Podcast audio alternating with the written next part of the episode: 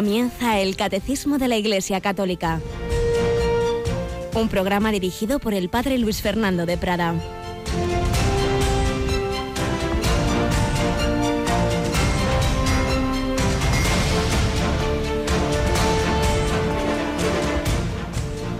De pronto se levantó una tempestad tan fuerte que la barca desaparecía entre las olas. Él dormía. Se acercaron los discípulos y lo despertaron gritándole, Señor, sálvanos, que perecemos. Él les dice, ¿por qué tenéis miedo, hombres de poca fe? Se puso en pie, increpó a los vientos y al mar y vino una gran calma. Los hombres se decían asombrados, ¿quién es este? Que hasta el viento y el mar lo obedecen. ¿Quién es este? Este es Jesucristo. Alabado sean Jesús, María y José. Muy buenos días, muy querida familia de Radio María. He querido comenzar con este Evangelio de, del día de hoy, de la Santa Misa. Precioso, los apóstoles van en la barca, Jesús se queda dormido, se levanta esa gran tempestad, los apóstoles muertos de miedo y el Señor ahí dormido, Señor, sálvanos, que perecemos. Y, y, esa respuesta de Jesús, ¿por qué tenéis miedo, hombres de poca fe? Pues cuántas veces en nuestra vida se levantan tempestades, en nuestra vida personal, familiar, social, mundial, vemos tantas tormentas, parece que se hunde la barca de la iglesia en tantas situaciones difíciles, de persecución, de, de división, y el Señor nos dice, pero, pero, ¿por qué tenéis miedo, hombres de poca fe? Si voy en vuestra barca, si voy en tu vida, si voy y por supuesto guío yo la iglesia. Se puso en pie, increpó a los vientos y al mar, y vino una gran calma. En cuanto el Señor quiera, pues pasa esa desolación, esa crisis, ese problema que el Señor deja, porque hay que luchar, porque no decimos en el Padre Nuestro que no tenga tentaciones, sino no nos dejes caer en la tentación. Y los apóstoles, que claro, aún no sabían con quién iban, estamos en los inicios de la vida pública, iban conociendo poco a poco a Jesús, se preguntan, ¿quién es este? Que hasta el viento y el mar lo obedecen. Obviamente aún no han llegado a la, a la fe plena en que ese Jesús es el Hijo de Dios, aún no han llegado a ese acto de fe que oíamos en el Evangelio de ayer, Señor mío y Dios mío. Nosotros ya sí sabemos quién es este Jesús que va con nosotros, que acompaña a la Iglesia y por eso nos ponemos a sus pies para aprender lo que nos ha enseñado. Por eso en este programa cada día pues queremos recibir esa enseñanza de Jesucristo a través de la Iglesia, porque esa revelación nos llega por esos cauces de la Sagrada Escritura, de la tradición, del, magisterio, de la vida y experiencia de los santos. Hoy invocamos especialmente a Santa Isabel de Portugal y a San Valentín de Berriochoa. Y sabemos que tenemos con nosotros al Señor de una manera muy especial. Nos acompaña Rocío García. Buenos días, Rocío. Hola, buenos días. Digo que nos acompaña de manera muy especial porque estamos en una semana en la que vamos a tener una oración también muy especial. Pues sí, bueno, varias, porque tenemos este jueves la hora santa en la víspera del primer viernes de mes, que además... Por ahí, por ahí va yo. que además de ser San Fermín el viernes... Tú siempre tirando para donde estudiaste. Para Tierra Navarra. Navarrica. Vamos a tener momentos de enseñanza y bueno, que nos llevará a la oración en el marco de la Asamblea de la Renovación Carismática Católica. Nosotros uh -huh. vamos a emitir esas enseñanzas el viernes 7 y el sábado 8. Así pues, como veis, queridos oyentes, aquí ni a julio descansamos. Esta primera semana de julio tenemos estos eventos. Primero, como todos los meses, la víspera del primer viernes de mes, las 11 de la noche, 10 en Canarias, este jueves, hora santa. Y ya sabéis que muchos llamáis a, a, poner vuestras peticiones bajo ese altar. Hasta mañana se reciben esas peticiones para pasarlas luego a esos papeles que ponemos ahí bajo el altar. Por supuesto, las demás que llevéis en el corazón, pues el Señor las conoce, pero bueno, quien, quien prefiere hacerlo de esa manera más explícita, pues con mucho gusto. Entonces el jueves, la hora santa, y luego viernes y sábado, pues retransmitimos las enseñanzas de esa Asamblea Nacional de la Renovación Carismática que se celebra en Madrid Arena y que, bueno, ya los horarios los concretaremos, aunque están ya en nuestra página web. A seguir en ese espíritu de oración, invocando al Espíritu Santo, mirando a Jesús Eucaristía desde el corazón de María, pues creciendo en esa fe, esperanza, caridad, para ir caminando a lo largo de, de la travesía ahora de este verano tiempo pues en que muchos pueden disfrutar de sus vacaciones, pero ojo, que el verano no sea el invierno del alma, que a veces cuanto más tiempo tenemos, más lo perdemos. y tiempo también para evangelizar. Vuelve a casa. Estamos en Radio María en esa campaña invitando a muchos oyentes que cada vez la verdad es que nos alegra mucho de saber personas no católicas o no practicantes cada vez oyen más la radio. Pues que tú también les hables de esta radio, les invites a escuchar esta radio que muchos empiezan a oírla simplemente pues porque no hay follones, no hay discusiones políticas, da paz y luego van descubriendo esa paz de Cristo. ¿Quién es este que hasta el viento y el mar le obedecen? Es el Señor, es Jesucristo, es el Jesucristo por quien se entregó, a quien siguió hasta el final de su vida San Claudio de la Colombier, de quien estamos hablando estos últimos días en esta nuestra primera sección testimonial. Seguimos hablando de este santo jesuita, director espiritual y confesor de Santa Margarita María de Alacoque.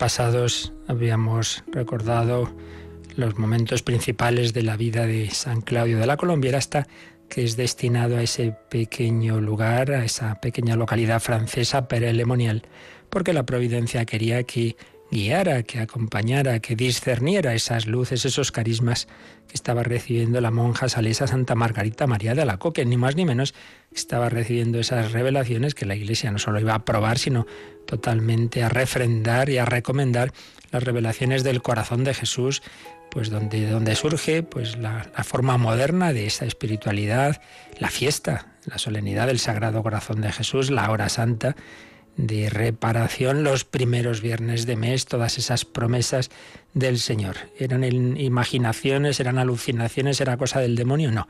San Claudio pues le dio la tranquilidad a Santa Margarita María de que la cosa venía del Señor y entre ambos pues se pudo difundir a la Iglesia pues todo ese mensaje que los papas probarían, porque ya sabemos que mucha gente dice que tiene revelaciones y hay que andarse con cuidado. No puede uno ir que algunas personas van detrás de la última revelación y, no, no. Nosotros vivimos de fe, vivimos de lo seguro, pero es verdad que el Señor puede dar estos carismas, pero claro, hay que dejar que sea la iglesia jerárquica la que los discierna. Bien, pues el primer discernimiento lo hizo San Claudio y se vio que sí que era cosa del Señor. Y entre ambos recibimos este mensaje precioso. Dios nos ama con un corazón humano. Dios se ha quedado con nosotros, no es ese Dios lejano que se estaba extendiendo en el movimiento jansenista, particularmente en Francia, un Dios solo justiciero, sin amor, sin misericordia, que parece que uno no puede comulgar más que una vez al año y inmediatamente después de confesarse, porque la más mínima falta uno ya no puede. Hombre, no es eso lo que nos dice el Señor, no ha venido a llamar a los justos sino a los pecadores. Por eso el Señor en respuesta, digamos, a todo ese planteamiento, invita a acercarse a Él, invita a la comunión frecuente, al menos esos primeros viernes de mes, invita a la confianza. Hoy eh, vamos a recordar, vamos a releer un texto precioso de un sermón, realmente fue el final de un sermón de San Claudio de la Colombier, ya vimos que era un gran predicador, y entonces tuvo un sermón pues sobre la confianza, la confianza en el amor del Señor. Y el final de ese sermón, pues es una oración al Señor, que es lo que luego mm, se ha cogido, se ha copiado y se ha convertido en una preciosa oración que llamamos el acto de confianza, acto de confianza de San Claudio de la Colombier. Esas personas tienen una estampita pues con este acto y todos los días lo rezan o con frecuencia y sobre todo os aconsejo que lo hagáis pues en esos momentos en que uno se desanima, en que uno dice, ahí si es que soy un desastre, si es que he caído, si es que, es que soy un pecador, es que no tengo solución. No, no, no, no. Hay que acercarse entonces más que nunca al Señor y puede ayudaros este acto de confianza que se puede encontrar en, en internet y que vamos ahora a nosotros a rezar, a dirigirnos al Señor con estas bellas palabras de San Claudio de la Colombia.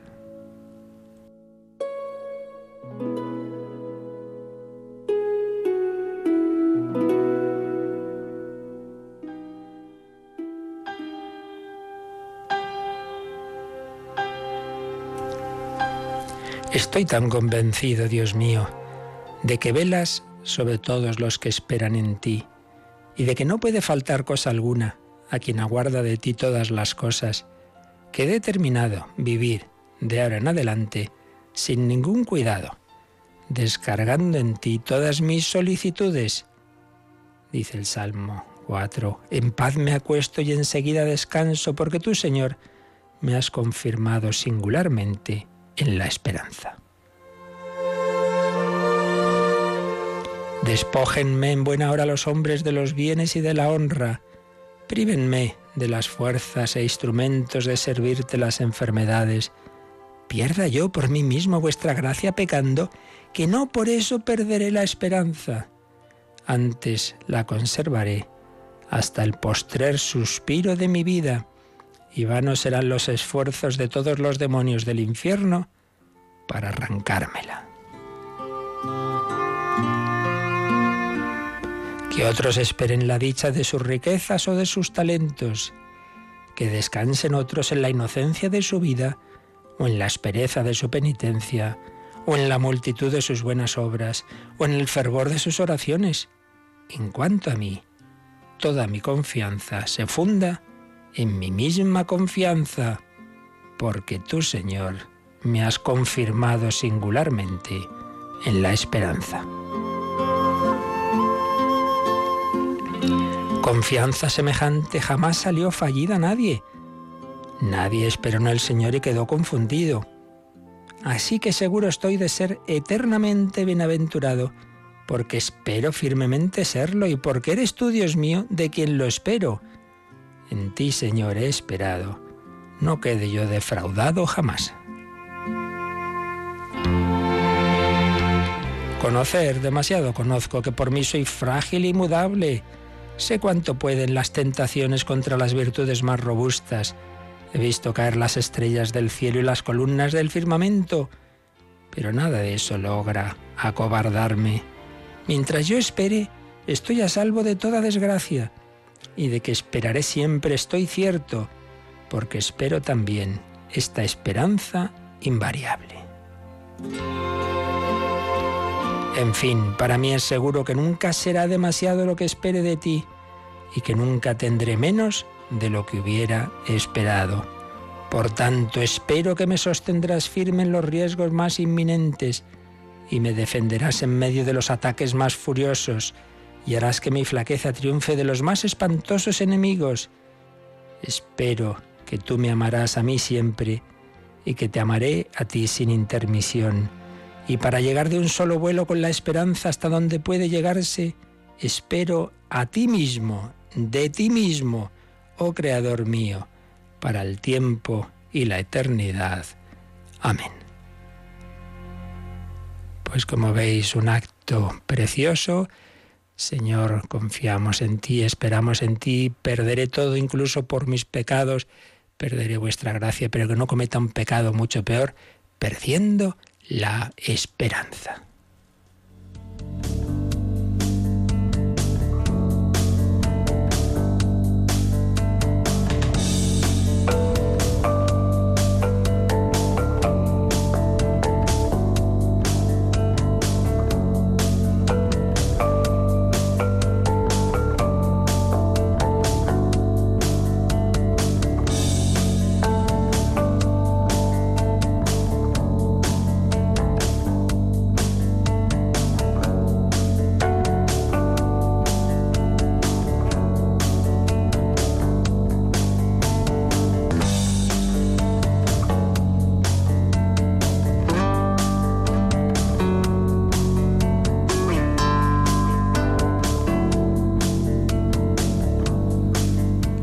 Confianza en el Señor, confianza en su misericordia, misericordia que no va contra la justicia. Nos hacemos estos líos y a veces nos vamos de un extremo a otro o pensamos eso, que Dios es justo en un sentido de que no tiene misericordia, perdón, y perdemos la confianza, o entendemos la confianza en la misericordia como si diera igual ser un asesino que ser la Madre Teresa. Pues no, es obvio que no.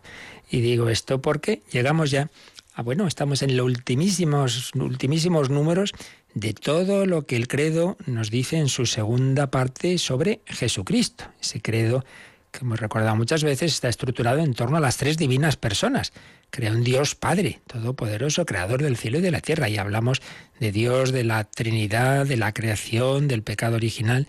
Creó en Jesucristo, su único Hijo. Y ahí hemos estado hablando de quién es Jesucristo y de todo lo que el Señor ha hecho haciéndose hombre, una persona divina, con dos naturalezas, divina, humana, y los misterios de la vida de Cristo. Y lo último de todo, ese último misterio, es que volverá, volverá, vendrá vendrá al final de los tiempos. Desde allí de venir ha de venir a juzgar a vivos y muertos.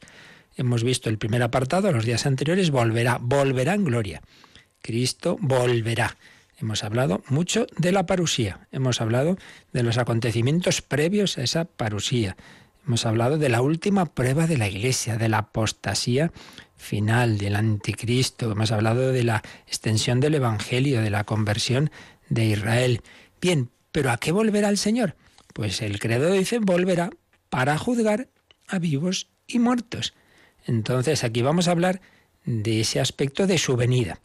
Bien es verdad que lo que se refiere a la escatología, esas realidades últimas de la vida eterna, se van a tratar más adelante. Cuando el último artículo del credo dice creo en la vida eterna, Ahí hablaremos a fondo de cielo, infierno, purgatorio, pero también hablaremos del juicio particular y del juicio final. O sea que realmente ese tema del juicio final se toca en dos lugares. Lo vamos a tocar aquí por este artículo que dice que volverá para juzgar a vivos y muertos, pero lo tenemos luego a partir del número 1038 1038 del, del, Catecismo, se titula así, el juicio final. Por tanto, aquí no vamos a ver a fondo todo, ya se verá más adelante, pero, pero sí en tanto en cuanto eh, tiene que ver con la explicación de esa venida última del Señor. Pero, insisto, quien quiera eh, ya pues ver todo lo que nos enseña el Catecismo sobre el juicio final, tendría que leer, como aquí mismo el Catecismo nos sugiere al margen, los números 1038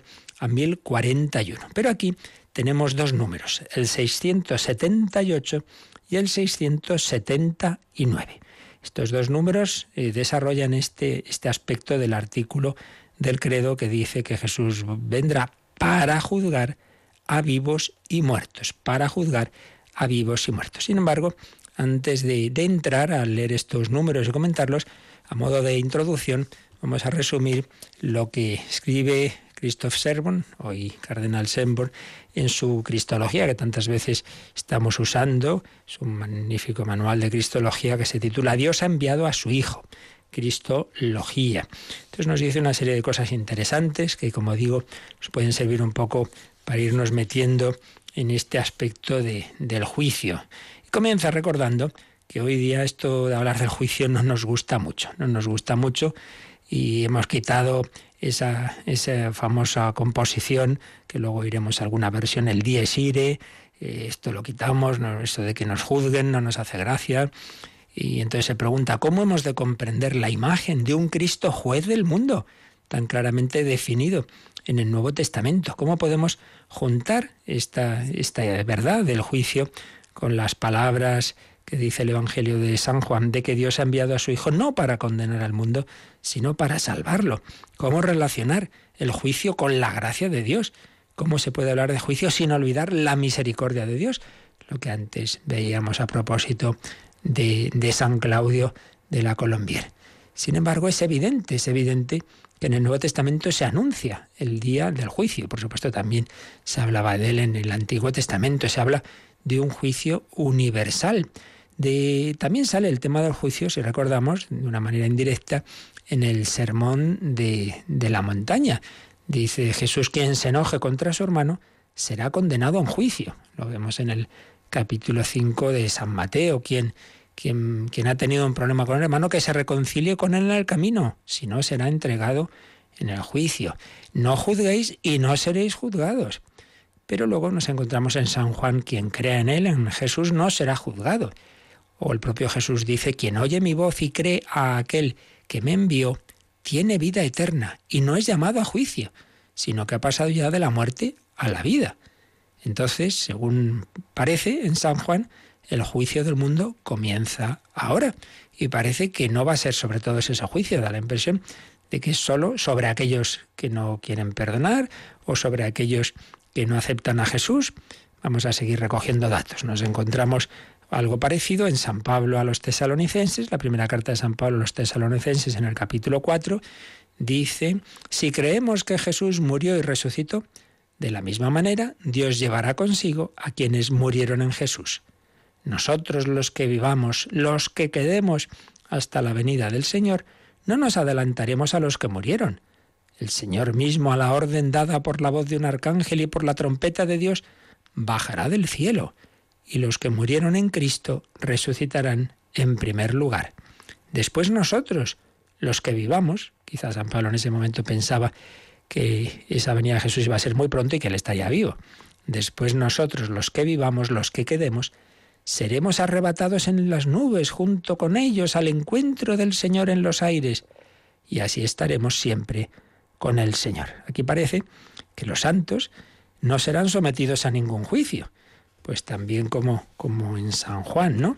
Cuando mm, dice Jesús, viene la hora en que todos los que están en los sepulcros oirán la voz del Hijo de Dios. Los que hicieron el bien irán a la resurrección de la vida y los que hicieron el mal a la resurrección de juicio. Entonces, en estos textos, veis, da la impresión de que, mm, de que hay, no, no hay un juicio para todos, sino solo para los que han obrado el mal. Parece como si la fe en Cristo ya nos dispensara de ser sometidos a, a, juicio. Pero por otro lado, tenemos otros textos, siempre hay que tener cuidado de no ser parciales en todo en esta vida y también en la interpretación de la revelación. Hay que ver no un texto suelto de la escritura, sino todos en conjunto y por supuesto también en relación con la tradición. Bueno, pues si hay esos textos, tenemos que ver que para interpretarlos bien hay que completarlos con otros. Y ciertamente nos encontramos otros donde sí que se habla de un juicio a todos los hombres, a todos nos afecta. San Pablo en 2 Corintios 5:10, pues es necesario que todos nosotros seamos puestos al descubierto ante el tribunal de Cristo para que cada uno reciba según lo que ha hecho, bueno o malo, estando en el propio cuerpo. Así pues, tenemos este, este texto clarísimo y, por supuesto, el, famoso texto del capítulo 25 de San Mateo, esa parábola del, del Señor que viene a juzgar y separa a unos de otros. Tenemos, por una parte, la idea de que el juicio se está realizando ya en esta vida, y la sentencia depende de la pertenencia a Cristo, pero tenemos también esas grandes descripciones del juicio universal en que la sentencia se produce entonces por primera vez, como la parábola del trigo y la hierba mala, la cizaña, Mateo 13, 24, o la imagen de las ovejas y los cabritos, Mateo 25, 33. Y luego señala una cosa en el sermón que los que sabemos poco de arte, pues decimos, ah, qué interesante. Y es que en las representaciones Mm, de las primeras iglesias, ya cuando se empezaron, ya empezó a haber libertad religiosa y se empiezan a hacer iglesias cristianas, los primeros siglos de ese arte cristiano, se distinguen eh, dos tipos de representaciones parecidas, pero que son, son dos tipos distintos. Y es, por un lado, lo que sería representar la parusia, esa venida de Jesús, y por otro lado, el juicio universal. Si vemos que en la escritura hay pluralidad de imágenes, también hay esa pluralidad en la iconografía. Entonces, señala que imágenes de la parusía. Tenemos mosaicos del ábside de la iglesia primitiva. Y ahí no aparece tanto Cristo como juez, sino simplemente como el que ha de venir, como el que viene, la parusía. La parusía que es lo que ocurre en la liturgia. En la liturgia realmente toda liturgia es parusía, porque en la liturgia viene Cristo, viene a la Eucaristía, viene a esa celebración. Bueno, pues esas representaciones de, de la parusía manifiestan ese pantocrátor, ese Cristo de todo poder. Y se ponen en esos mosaicos de, los ábsides sobre las nubes del cielo, aparece Jesús, y esa venida se celebra y se espera, porque ya en la Eucaristía, como decimos, decimos está celebrando. Entonces, ¿cómo se expresa esto en, en, esas representaciones? Bueno, pues porque las iglesias, ese ábside está orientado al oriente los cristianos viven en la liturgia anticipadamente la parusía de Cristo, esperando a Cristo del Oriente. ¿Por qué? Bueno, porque es el sol naciente, como dice el Benedictus, ¿no? Sol naciente, sol oriens, de ahí oriente, el sol nace en el oriente. Entonces las iglesias se, se orientan, ¿veis? Se ponen hacia oriente. Entonces está esa idea de que la vuelta de Cristo se produce como un relámpago que sale del oriente. Mateo 24, 27. Entonces esa representación de Cristo en el ábside es, digamos, como el lugar del cielo. Esos son un tipo de representaciones. Pero luego están las del juicio universal. Es una representación menos litúrgica y ahí aparece más el aspecto moral, es decir, nuestras acciones buenas o malas. En las representaciones de la parusía todo se concentra en que Cristo viene, viene a este mundo. En las del juicio, pues aparece el aspecto de que Dios juzgará la obra de cada uno. Esto también lo dice San Pedro, 1 Pedro 1.17 y Apocalipsis 20.12. Los muertos fueron juzgados de las cosas que estaban escritas en los libros según sus obras. Y San Pablo en 1 Corintios 3:13, lo que sea la obra de cada uno, el fuego lo probará. Si la obra del que edificó encima permanece, recibirá la recompensa. Pues bien, esas representaciones del juicio acentúan este aspecto, que las almas son juzgadas de acuerdo con sus vicios y virtudes, con sus obras. Y, fijaos, es curioso, si el ábside con la representación de Cristo en la parusía, pues está en el oriente. En cambio, señala Sembo que muchas de estas representaciones del juicio se encuentran en los muros que dan al occidente, hacia el ocaso del sol. Entonces puede, puede ahí decírsenos, es una manera de decir que cuando vamos a salir, los fieles salen de la iglesia, salen por ahí, pues también vamos a salir del mundo. Al salir del mundo somos juzgados. Cristo viene del oriente, viene, nos trae la salvación, pero nosotros tenemos que dar cuenta de nuestra vida. Bueno, pues son dos aspectos que como todo hay que complementar. Parusía, aspecto final, divino. Eso viene de lo alto, eso no depende de mí. El Señor va a venir, queramos o no, va a venir. Ven, Señor Jesús, hemos estado hablando de ello todos los días pasados, viene de lo alto. Y eso se representa en el ábside. La vuelta de Cristo se encuentra en el centro. Ya no se trata de las obras de los hombres, sino de la aparición gloriosa de Jesucristo. Esto es lo primero, el carácter gratuito de la gozosa venida de Cristo. Pero luego está el otro aspecto, y es que sí, sí, todo es gracia, pero luego hay que responder. Y en el juicio se trata de ese aspecto humano, eso ya viene de abajo, cómo respondemos a la gracia de Cristo. Y ahí nos fijamos en las obras de cada uno y en las obras del género humano. Son dos aspectos que hay que complementar gracia y libertad. Acción de Dios, iniciativa divina y respuesta humana. Pero es verdad que tenemos mucho el peligro, y en nuestros tiempos más, de fijarnos más en las obras humanas y poco en la gracia. Y entonces perdemos la confianza como hablábamos antes. Bueno, pues vamos a entrar en este tema tan interesante, tan también misterioso, pero con esa confianza de que el Señor es el, primer interesado en nuestra santidad y que Él nos da su gracia. Pero sí, hay que responder. Y si Cristo no antepuso nada a nosotros, se puso, puso nuestra salvación por encima de su propia vida humana, estamos llamados, como dice el Evangelio, a darle la vida. Quien pierde su vida por mí la encontrará. Bueno, pues vamos a quedarnos un poquito meditando esto y pidiendo al Señor que respondamos a su gracia que hagamos el tonto, en el sentido de que la gente sin mucha fe, cuando ve un cristiano que sigue a Cristo y que está dispuesto a, perder cosas de este mundo, a perder el trabajo por ser fiel a su conciencia, a ir contracorriente, le parece que hacemos el tonto, bueno, quien pierde su vida por mí, la encontrará.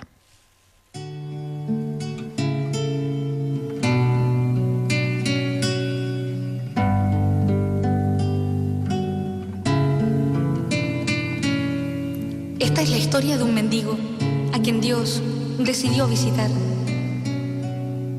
Enterado de esta noticia, se decía a sí mismo, Dios viene a verme, por fin me dará todo lo que necesito.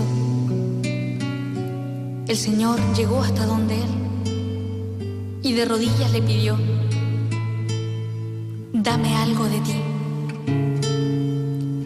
El mendigo le dio mucha rabia a esa actitud de Dios. Enfadado, sacó de su bolsa un trocito de pan y se lo dio. El Señor le besó efusivamente y muy agradecido se marchó. Mucho tiempo después, el mendigo volvió a abrir su bolsa y se encontró en ella una hermosa miga de pan de oro. Entonces se dijo, qué bueno es Dios, Ahora comprendo por qué me pedía él a mí. Quien pierde su vida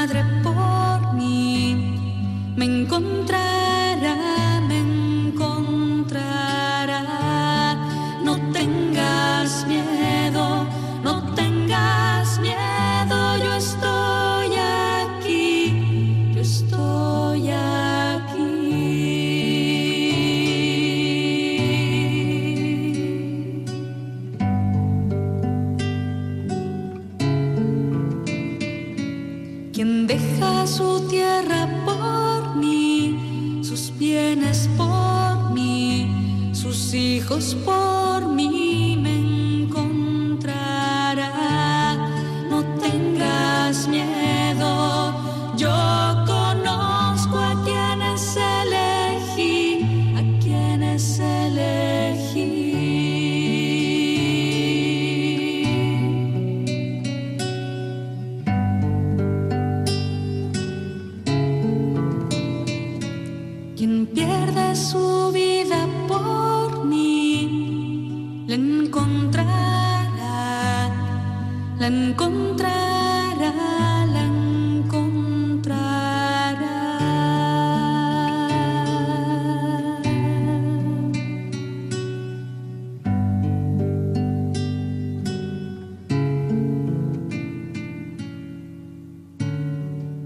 Están escuchando el Catecismo de la Iglesia Católica con el Padre Luis Fernando de Prada.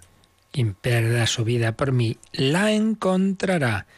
Nuestras obras, siempre respuesta, por supuesto, a la gracia de Dios, tienen consecuencias, tienen consecuencias eternas. No da igual lo que hayamos hecho. No nos vayamos ahora al extremo de entender mal esa iniciativa divina, esa gracia, esa misericordia, de la que nunca lo haremos bastante y nunca confiaremos suficientemente en un Dios tan bueno, decía Santa Teresita, por supuesto. Pero eso no quiere decir, como un hijo dice, como mi padre es tan bueno, pues yo matarles a disgustos, hombre. Eso creo que no es, se trata de eso. Bueno, pues vamos a entrar ya, tras esta introducción que nos ha hecho ese texto del cardenal Sembor, vamos a ver estos dos números que el catecismo dedica este artículo. Cristo vendrá para juzgar a vivos y muertos, repitiendo que a fondo el juicio final se verá bastante más adelante, no en este número 6, 7, 8, sino a partir del 1038. Vamos con el 678. Rocío, leemos este número del catecismo. Siguiendo a los profetas y a Juan Bautista, Jesús anunció en su predicación el juicio del último día. Entonces se pondrán a la luz la conducta de cada uno y el secreto de los corazones. Entonces será condenada la incredulidad culpable que ha tenido en nada la gracia ofrecida por Dios. La actitud con respecto al prójimo revelará la acogida o el rechazo de la gracia y del amor divino. Jesús dirá en el último día, Cuanto hicisteis a uno de estos hermanos míos más pequeños, a mí me lo hicisteis. Pues bien, es un primer texto que nos recuerda que en la predicación de Jesús está también este aspecto, no solo habla de esa, misericordia, de ese perdón, sino también habla de ese juicio de Dios. Y dice el catecismo y que lo hace siguiendo a los profetas, ahora iremos viendo los textos bíblicos que cita, y a Juan Bautista, que desde luego tiene una predicación fuerte y dura, dad frutos de penitencia, porque, porque llega, llega ese juicio. Siguiendo a los profetas y a Juan Bautista, Jesús anunció en su predicación el juicio del último día. Todos daremos cuenta a Dios. Entonces se pondrán a la luz la conducta de cada uno y el secreto de los corazones porque muchas veces, claro, hay cosas que, bueno, muchas veces no, casi siempre, no sabemos realmente lo que hay en el corazón de cada uno, solo Dios. Por eso cuando Jesús nos dice, no juzguéis, no simplemente es, oye, que está mal que juzguéis, es que no tenéis datos para juzgar, es que no podemos juzgar a nadie en su interior, solo Dios sabe por qué hacemos las cosas, qué condicionamientos tenemos o no tenemos, qué intenciones, pero entonces se pondrá a la luz todo. Sí, y a lo mejor uno que no parecía muy bueno, muy bueno, pues se verá que era fachada y viceversa. otro que a lo mejor nos parecía muy malo, pues nos daremos cuenta de que, de que el pobre tenía muy poca responsabilidad en eso que hacía. Sigue diciendo el número. Entonces será condenada la incredulidad culpable que ha tenido en nada la gracia ofrecida por Dios. Esto a nuestros oídos postmodernos les suena raro. ¿Qué es eso de la incredulidad culpable? Es que puede haber culpa, es decir, pecado en no creer. Esto ya digo, nos choca mucho porque vivimos en un mundo relativista, que qué más da, lo que se cree, lo que no se cree, lo importante es ser buena persona, bueno, esto ya lo vimos en su momento hablando de la fe y, el catecismo lo trata más a fondo cuando, cuando ya en particular en la tercera parte del catecismo, la parte moral, se hablará de que hay pecados contra la fe, pero bueno, simplemente una palabra. Hay incredulidad culpable e inculpable, como en todo en esta vida, hay cosas que pueden ser con culpa y sin culpa. ¿En qué sentido puede haber una incredulidad culpable? Hombre, si nuestro, primero, en la vida de Jesús, si Jesús dice quién es, y lo muestra con su vida, con sus obras, especialmente con sus milagros, y, dice, y no, pues no lo creo. Hombre, pues está claro que ese no creer no simplemente es un error, pobrecito, que es que no ha sabido, no, no, es que hay un, hay un negarse, negarse a, aceptar la verdad cuando hace el gran milagro de la resurrección de Lázaro, dice que muchos creyeron en él. Hombre, lo menos, ¿no? Si ves que resucita un muerto de cuatro días y que dice yo soy la resurrección y la vida, pues hombre, parece que da motivos para creer, ¿no? Sí, y dice que otros, en cambio, es cuando decidieron que había que matar a Jesús. Oiga, pues eso parece que muy bien no está, ¿no? Entonces, ¿qué vemos ahí? Que hay una culpa, vamos a poner un ejemplo, una persona que tú conoces hace muchos años, muy buena, sincera, eh, siempre pues ha estado ahí, te ha dicho la verdad, y un día te cuenta algo y tú dices, pues no te creo. Pues hombre, con razón se ofendería, me estás diciendo que miento. O sea, no te fías de mí al cabo de los años. Yo creo que todos entendemos que eso está mal, ¿no?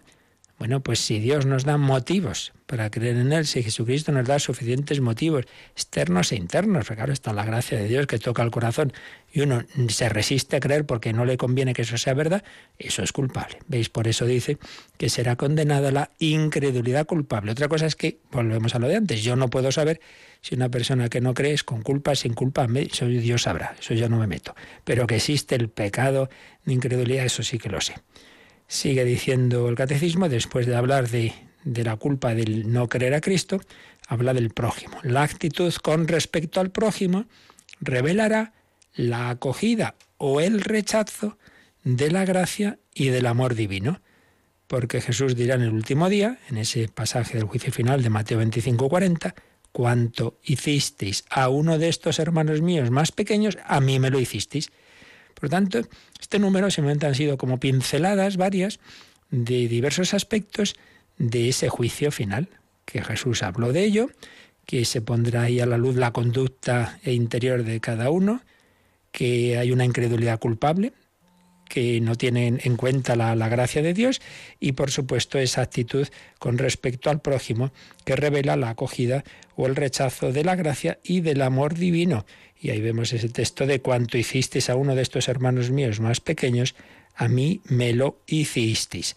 Bueno, pues vamos a releer ahora ya este, este número 678, pero con los textos bíblicos que cita. La primera frase veíamos que decía que Jesús eh, anunció en su predicación el juicio del último día, siguiendo a los profetas y a Juan Bautista, siguiendo a los profetas.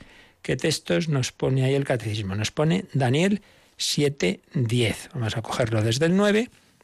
Entonces aparece esta profecía de Daniel 7, 9 y 10. Seguí mirando y vi que colocaron unos tronos y un anciano se sentó. Su vestido era blanco como la nieve los cabellos de su cabeza puros como la lana. Su trono eran llamas de fuego, sus ruedas eran ascua encendida. Un río de fuego corría, fluía delante de él. Miles de millares le servían, miríadas de miríadas le obedecían. Se sentó en el tribunal y se abrieron los libros. Es este pasaje del capítulo 7 de Daniel donde va a aparecer el, famoso texto del Hijo del Hombre que viene entre las nubes del cielo. Pero aquí nos fijamos en que ese anciano, que representa a Dios, por supuesto, se sienta en el tribunal. Daniel 7.10. Joel 3.4. Ahí se habla del día de Yahvé, el día del Señor. el sol se convertirá en tinieblas y la luna en sangre antes de que venga el día de Yahvé grande y terrible. Este es un, un tema que aparece en el Antiguo Testamento, en los profetas, particularmente en este profeta Joel, el día del Señor, el día de llave, que en el Nuevo Testamento se va a convertir en el día de Cristo, en la parusía y el juicio, como hemos hablado en días anteriores. ¿Qué otro texto nos pone? Nos pone Malaquías 3, 19. Dice así, mirad que viene el día, abrasador como un horno, entonces todos los soberbios y los malvados serán la paja el día que va a venir los abrasará, dice Yahvé Sabaot, y no les dejará ni raíz ni ramají, sigue el número 20. Pero para vosotros, los que teméis mi nombre, brillará el sol de justicia, que lleva la salud en sus alas. Saldréis y brincaréis como terneros que salen del establo. Pues bien, aparece este día del Señor en el que se verá la diferencia entre aquellos soberbios y malvados y en cambio aquellos que han recibido esa palabra del Señor y han intentado corresponder. Siguiendo a los profetas, tres textos entre otros que nos ha puesto el catecismo, Daniel, Joel y Malaquía, y a Juan Bautista. Entonces de Juan Bautista también hay varios textos, pero el catecismo nos pone Mateo 3 del 7 al 12. A ver qué nos dice este texto de San Mateo. Al ver que venían a bautizarse muchos fariseos y saduceos, les dijo Juan, raza de víboras, ¿quién os ha enseñado a huir del inminente castigo? A ver si dais frutos propios de conversión y no os hacéis ilusiones, pensando en vuestro interior, tenemos por padre Abraham, porque os aseguro que poderoso es Dios para sacar de estas piedras hijos de Abraham. Ya está el hacha puesta a la raíz de los árboles, y todo árbol que no da fruto bueno será cortado y arrojado al fuego. Yo os bautizo con agua, como señal de conversión, pero el que viene detrás de mí es más poderoso que yo, y ni siquiera soy digno de llevarle las sandalias. Él os bautizará con Espíritu Santo y fuego. Tiene el bieldo en la mano y limpiará su era. Recogerá su trigo en el granero, pero la paja la quemará en un fuego que no se apaga. No está mal. La predicación de Juan Bautista nos andaba con bromas. Mateo 3, del 7 al 12. Veía que venían a ese bautismo de conversión, ese bautismo que hacía Juan Bautista, dice que venían fariseos y saduceos, pero él veía que era una cosa pues externa, bueno, pues vamos a recibir este bautismo, pero sin verdadero espíritu de conversión. Y por eso les dice eh, eh, eh, que no basta con decir, hoy que somos hijos de Abraham, como no nos basta nosotros decir, que yo ya soy católico, que estoy en la iglesia y que voy a misa. Oiga, eh, no se reduce a eso el Evangelio, que yo sepa. ¿eh? Estamos llamados a amar a Dios con todo el corazón, sobre todas las cosas, al prójimo como Cristo nos ha amado, a vivir las bienaventuranzas, en fin, a muchas cosas.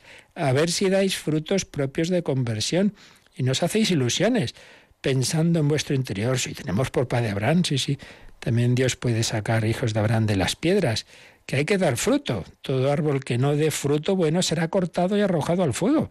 Recordemos también que existen pecados de omisión.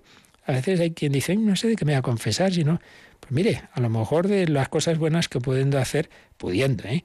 Otra cosa es que no podemos hacer todas las cosas buenas de este mundo, pero pudiendo, bien a bien, hacer el, el bien de muchas formas, no lo has hecho por pereza. Bueno, es un pecado de omisión. Pues cosas que no hemos hecho. Todo árbol que no dé fruto bueno ¿Has dejado el mundo mejor de cómo lo encontraste? ¿Has sembrado en tu familia amor, alegría, unión? ¿En donde estás, en donde trabajas? ¿Has dado una palabra de consuelo, de esperanza, de, ánimo, de, de fe? ¿O no? Hay que dar fruto. Yo os bautizo con agua como señal de conversión, pero el que viene detrás de mí, que es más poderoso que yo, que no soy digno de llevarle las sandalias, os bautizará con Espíritu Santo y fuego. Y ese fuego va a entrar en nuestro corazón, lo quiere purificar. Y si no nos dejamos purificar por él en esta vida, pues será un fuego, un fuego devorador, un fuego más allá de la muerte. Tiene el bieldo en la mano y limpiará su era, recogerá su trigo en el granero, pero la paja la quemará en un fuego que no se apaga. Entonces no podemos. Este texto no, el otro sí. No, hay que coger todo. El Señor nos llama a la conversión y existe, existe ese juicio que ya iremos viendo que hay que entender bien. Ya anticipo un, ejemplo que puede iluminarnos. Si uno no se cuida la salud, si uno hace todo lo contrario de lo que le aconsejan los médicos, y al cabo del tiempo llega a ir al médico. No, no quiero, que hay que ir al médico. Bueno, pues vas al médico, te hace una revisión y el médico dice, Dios mío, qué desastre, pero ¿qué ha hecho usted? Mire esto, esto, esto, esto. ¿Qué, qué malo es ese médico? No, el médico está viendo cómo estás y cómo estás por tu culpa. Entonces el juicio no es que Dios sea muy malo, el juicio es que la luz que Dios te da te hace ver lo que tú estás haciendo con tu vida, lo que has hecho con tu vida. No, no es una cosa externa, no es un juicio que, que viene de fuera. El médico no inventa las cosas, ve lo que hay en tu cuerpo. Bueno, pues el juicio divino es esa luz que uno mismo va a ver y decir, ¿qué he hecho? ¿Qué he hecho? Pero qué desastre. Entonces no, es una cosa exterior, sino que uno mismo va a decir, no, no, si es así, si es verdad, si, si he sido yo, si es así. Y por eso tenemos que aprovechar el tiempo que no sabemos cuánto va a ser, porque me puede dar un patatús ahora mismo o coger el coche y matarme y ya está. Nunca sabemos cuándo va a ser ese momento del juicio particular. Aquí estamos hablando de esa segunda venida de Jesús, del juicio final, eh, pero sabemos que realmente el decisivo para cada uno de nosotros es el juicio particular tras nuestra muerte. Siguiendo a los profetas y a Juan Bautista, Jesús anunció en su predicación el juicio del último día. Entonces se pondrán a la luz la conducta de cada uno y el secreto de los corazones. ¿Qué textos nos vienen aquí? Se pondrán a la luz la conducta de cada uno. Marcos 12, 38 a 40. Vamos a ver. Guardaos de los escribas, que se complacen en pasearse con amplias vestiduras, acaparar los saludos en las plazas y ocupar los primeros asientos en las sinagogas y los primeros puestos en los banquetes, que devoran las casas de las viudas, mientras fingen entregarse a largos rezos, estos tendrán una condenación más severa. Es decir, que el Señor, a propósito de esos escribas, de esos de los que le estaba hablando, nos está diciendo que puede ocurrir, y vaya que sí, que puede ocurrir, que bajo capa de, de actos buenos y de religión, pues aprovechemos los actos religiosos para cosas malas. Todo en esta vida se puede corromper, no faltaría más. Y el deporte se puede corromper y, y, ahí pues nada, quedarse uno con el dinero que no le corresponde y hacer cualquier otra cosa mala, pues también pasa en el ámbito religioso, claro, sobre todo en épocas en que está bien visto, que no es el caso desde luego hoy día, pero en fin, en épocas en las que está extendido la fe, la, la vida de la iglesia, pues muchas veces ha pasado eso, ¿no? Que entonces interesa, interesa estar aquí, pero para, para el propio, para el propio provecho, ¿no? Entonces, pues eso, yo aquí el primero, y que me pongan aquí delante y, y bueno, pues servirse de cosas religiosas para el propio interés, bueno, pues podrás engañar o no a los hombres, pero desde luego a Dios no. Se pondrán a la luz la conducta de cada uno y el secreto de los corazones. Y ahí nos cita Lucas 12, del 1 al 3. Vamos a ver este texto. A ver, Lucas 12 del 1 al 3. Mientras la multitud seguía aumentando por millares, hasta el punto de atropellarse unos a otros, primero comenzó a decir Jesús a sus discípulos, Guardaos de la levadura de los fariseos, que es la hipocresía, pues nada hay oculto que no se descubra, y nada secreto que no se conozca. Por lo cual, todo lo que dijisteis en la oscuridad, será oído a plena luz. Y todo lo que hablasteis al oído, en las habitaciones más escondidas, será proclamado desde las terrazas. Entonces, bueno, pues aquí se nos dice eso, que aquí podemos engañar a los hombres, guardaos de la levadura de los fariseos, que es la hipocresía, pero al final todo se va a saber, ¿eh? Todo se va a saber. Hay que, esa es un poquito la idea de este juicio final, es que, que todo, todas las mentiras de este mundo, de esta historia, pues se van a descubrir y tantas apariencias y tantos que parecían muy buenos o muy malos, pues vamos a ver lo que cada uno es a la luz de Dios, que es lo que verdaderamente importa. Bueno, vienen algunos textos más sobre este secreto de los corazones, pero vamos a dejarlo aquí porque aún nos quedan bastantes textos para comentar y lo seguiremos haciendo mañana, de este número 678. Y hemos entrado en este, este, este apartado sobre el juicio, que ya decimos que no, aquí no se trata a fondo, que lo veremos más adelante, pero sí que, pues bueno, se nos da este matiz. Jesús volverá, hemos hablado de la parusía en los días anteriores, pero esa venida de Cristo incluye ese juicio, ese iluminar a toda la humanidad, una luz tan potente que nos va a mostrar la verdad, la verdad de nuestras vidas, la verdad de la historia, la verdad de tanta gente que ha sido dejada de lado injustamente y que ahí será ensalzada. Él derriba del trono a los poderosos y enaltece a los humildes. La verdad de gente que parecía ahí muy arriba y tal, y luego resulta que era fachada, que era hipocresía. Todo, todo se va a saber. A la luz de Dios, si uno vive pues con sinceridad, pues que no tenga miedo, no hay que tener miedo, pero sí que hay que tomarse la vida en serio, con responsabilidad. Nuestra vida tiene consecuencias. Y esto es lo que pues tantas veces se ha expresado en la liturgia, con esos cánticos, como ahora oiremos la versión de Mozart del Dies Irae, siempre con cuidado, que hay, que hay que complementar siempre todo, ya digo, ni ir a entender una gracia barata, que diría von Heffer, de una especie de misericordia que no tiene en cuenta lo que hayamos hecho, que eso no es verdad, tampoco un, juicio muertos de miedo, día de la ira, entonces la ira de Dios, entonces no, no, va a actuar con misericordia. No, no, no. Dios siempre juzga con misericordia, pero en la verdad. Dies ire. Bueno, pues lo vamos ahora enseguida a oír, a rezar un poquito y también quien lo desee hacer sus consultas, sus preguntas.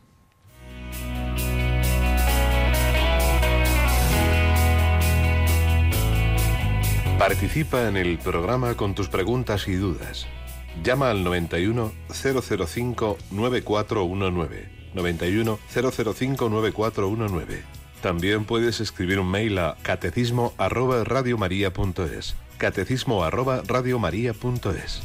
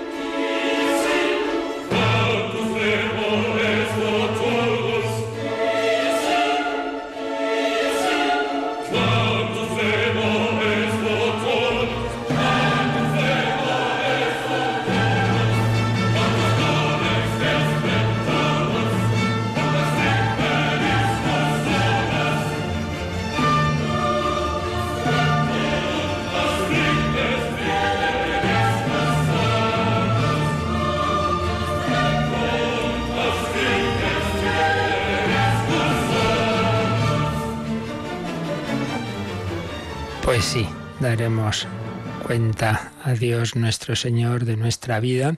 Nos escribe Begoña de Madrid, agradece las catequesis que hemos dedicado a la parusía y dice que hablando con una amiga japonesa, dice atea como la mayor parte de los japoneses, aunque oficialmente se digan budistas o sintoístas, coincidíamos en la importancia de, bueno, de juzgar la trayectoria del mundo, entonces dice, yo le confesé que gracias a la fe y la esperanza sabemos lo que hay al principio y al final de la historia principio lo que nos habla es eh, la revelación de la creación, el Génesis y al final la parusía.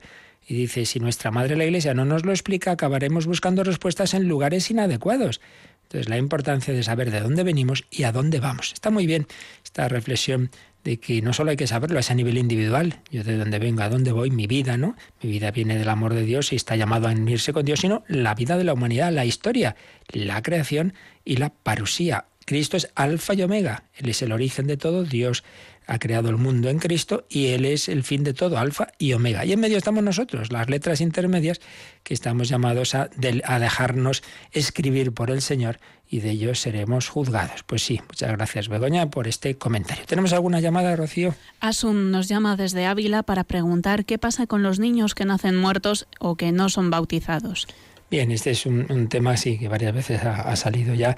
Eh, la verdad es que yo siempre digo, ¿no? Nosotros sabemos, hay cosas de la relación que están claras y, las sabemos otras que quedan un poquito en, la duda. Este tema es un tema que, a lo largo de la historia se, ha dudado y bien, yo digo por donde parece, parece que, que va la respuesta es que, que por la oración de la Iglesia y por y por lo que llamamos el bautismo de deseo, que en los adultos es porque ellos desean hacer todo lo que Dios querría, que a lo mejor no han podido bautizarse por no conocerlo o por alguna otra razón, pero eh, en su interior querrían hacer lo que Dios les pidiera, bueno, pues ese deseo sí lo, lo, tenemos nosotros respecto a esos niños, esa oración de la Iglesia, entonces podemos pensar que por la por la oración de la Iglesia, Dios iluminará esas almas de los niños se pueden, y se pueden salvar también. Pero, ya digo, no hay certeza. Entonces, las cosas seguras hay que responderlas como seguras, las dudosas como dudosas. Y siempre hay que recordar, que lo he dicho mil veces aquí, que la revelación no está para saciar nuestra curiosidad, sino para qué tenemos que hacer. Eso es lo importante. Entonces, ¿qué tenemos que hacer? Bueno, por supuesto, en lo que dependa de nosotros, procurar que los niños sean bautizados, pero luego rezar por tantos niños que no son bautizados, pues son abortados, o bueno, por un aborto natural o por cualquier otro problema, y confiar. Eh, hay un texto de, Juan Pablo II en Evangelium Vitae que incluso hablando de esos niños abortados, pues espera, tiene esa esperanza de que estén en el cielo. Bueno, pues eso es lo que pedimos, lo que confiamos. Durante siglos estuvo la hipótesis del limbo, una especie de felicidad natural pero eso nunca ha sido de fe, era una hipótesis y hoy más bien parece que la reflexión teológica nos, nos lleva a esperar y confiar que por la gracia de Cristo, nadie se salva por sí, sino por Cristo y por la oración de la Iglesia también reciban esa salvación. Bueno, pues recordábamos al principio que tenemos, por un lado, eh, pasado mañana jueves por la noche la hora santa, víspera de primer viernes, el viernes y sábado tenemos enseñanzas de la renovación carismática, pero Rocío, hablando del más allá, hablando del cielo, del infierno, del purgatorio, hay una devoción mariana muy importante, ¿verdad? Precisamente el viernes, el primer viernes de mes, vamos a comenzar la novena de la Virgen del Carmen. Vamos a rezarla mm, desde el viernes 7 de, de julio, después de vísperas, en torno a las 8 menos 20 de la tarde es muy importante y en la devoción y tradición de la Iglesia, pues eh, por esas promesas de la Virgen se ha asociado mucho también esta devoción de la Virgen del Carmen, el escapulario del Carmen, con el más allá, con el purgatorio, con nuestra salvación, pues todos los regalos, todas las ayudas que el Señor nos da, primeros viernes, primeros sábados, escapulario del Carmen, no los menospreciemos, no seamos muy sabiondos a esas cosas así para beates. Bueno, mire usted, pues yo sí, llame usted lo que quiera, pero si el Señor me ofrece esto, yo desde luego no lo voy a menospreciar. Pues vamos a hacer esa novena a la Virgen del Carmen a partir de este, de este viernes. Pedimos al Señor su bendición, la bendición de Dios Todopoderoso, Padre, Hijo y Espíritu Santo, descienda sobre vosotros. Alabado sea Jesucristo.